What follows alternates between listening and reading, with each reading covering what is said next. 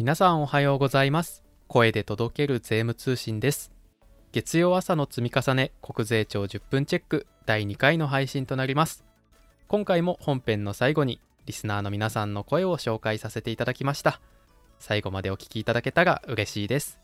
それでは村木先生米津先生よろしくお願いします。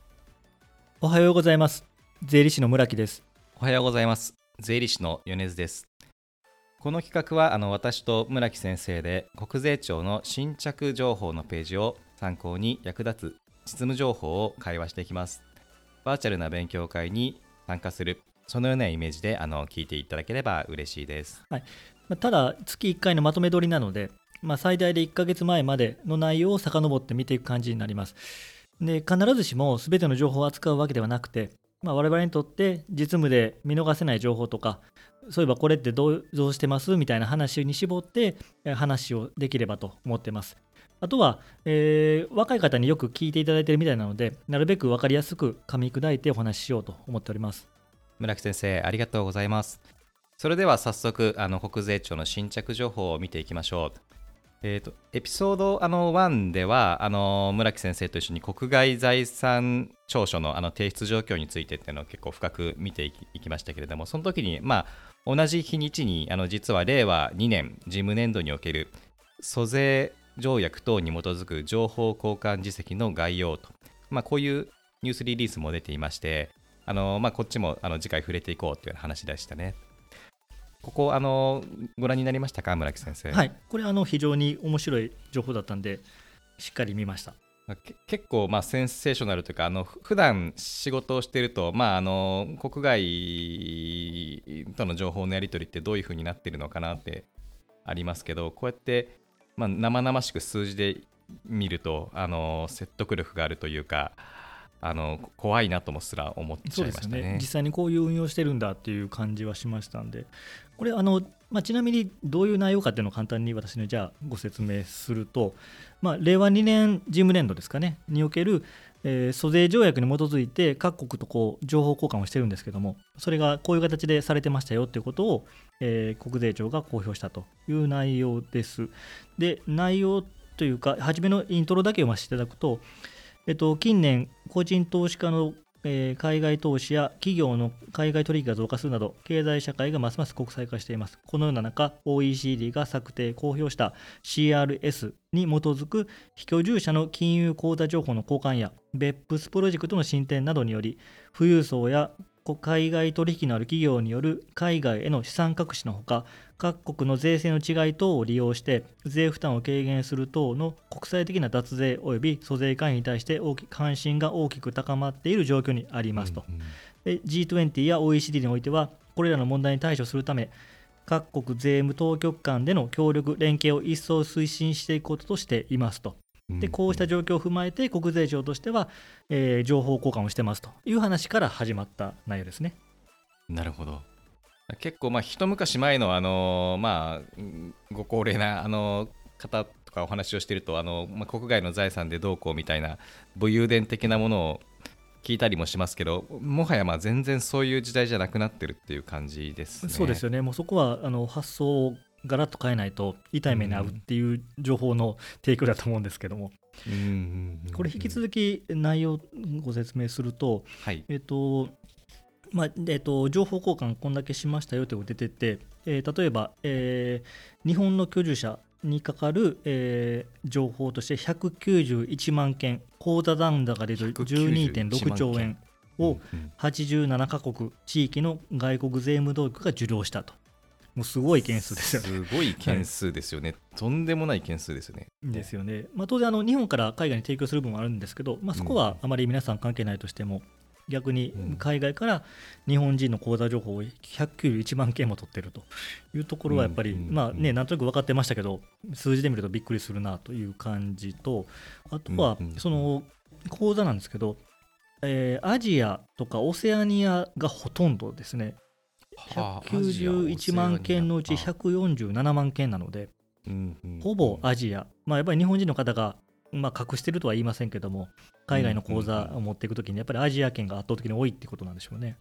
うんうん。で、この中にあの、実際にこういう活用しましたよっていうのが私たちの実務で、まあ、面白いというか参考になるということでご紹介しておくと。活用例まであの活用っていうのはあれですよね、まあ、もちろん国税当局の方がこの情報を、まあ、交換、まあ、海外の国税、まあ、海外の課税当局と交換した情報を使って税務調査等をしているという意味の活用例ですね。で一つ挙げると、これもそのまま読ませていただきますね、えー、受領した CRS 情報から、えー、X 国所在の法人等の、えー、金融機関の口座及び当該法人の実質的支配者が相続人 A であることを把握した。当該法人について登記情報を確認したところ、相続発生前に当該法人の出資持ち分の名義が非相続人 B から相続人 A に変更された事実が判明した。これ何書いてるかというと、多分、多分おそらくですけども、海外法人の株主が、えー、非相続人、まあ、例えばお父さん、亡くなったお父さんだとして、うん。うん、で海外のその法人の株主をこっそり相続人の息子に変えていたという話だと思うんですけど、それは、えー、ちゃんと CRS の情報で把握しましたよということが書いてあると。なので相続税を意図的に、えーえー、除外して申告を行っていなかったよねという指摘を受けたという話が1個と、プラスアルファこれダメ押しで最後に、えー、当該法人の所得に関し、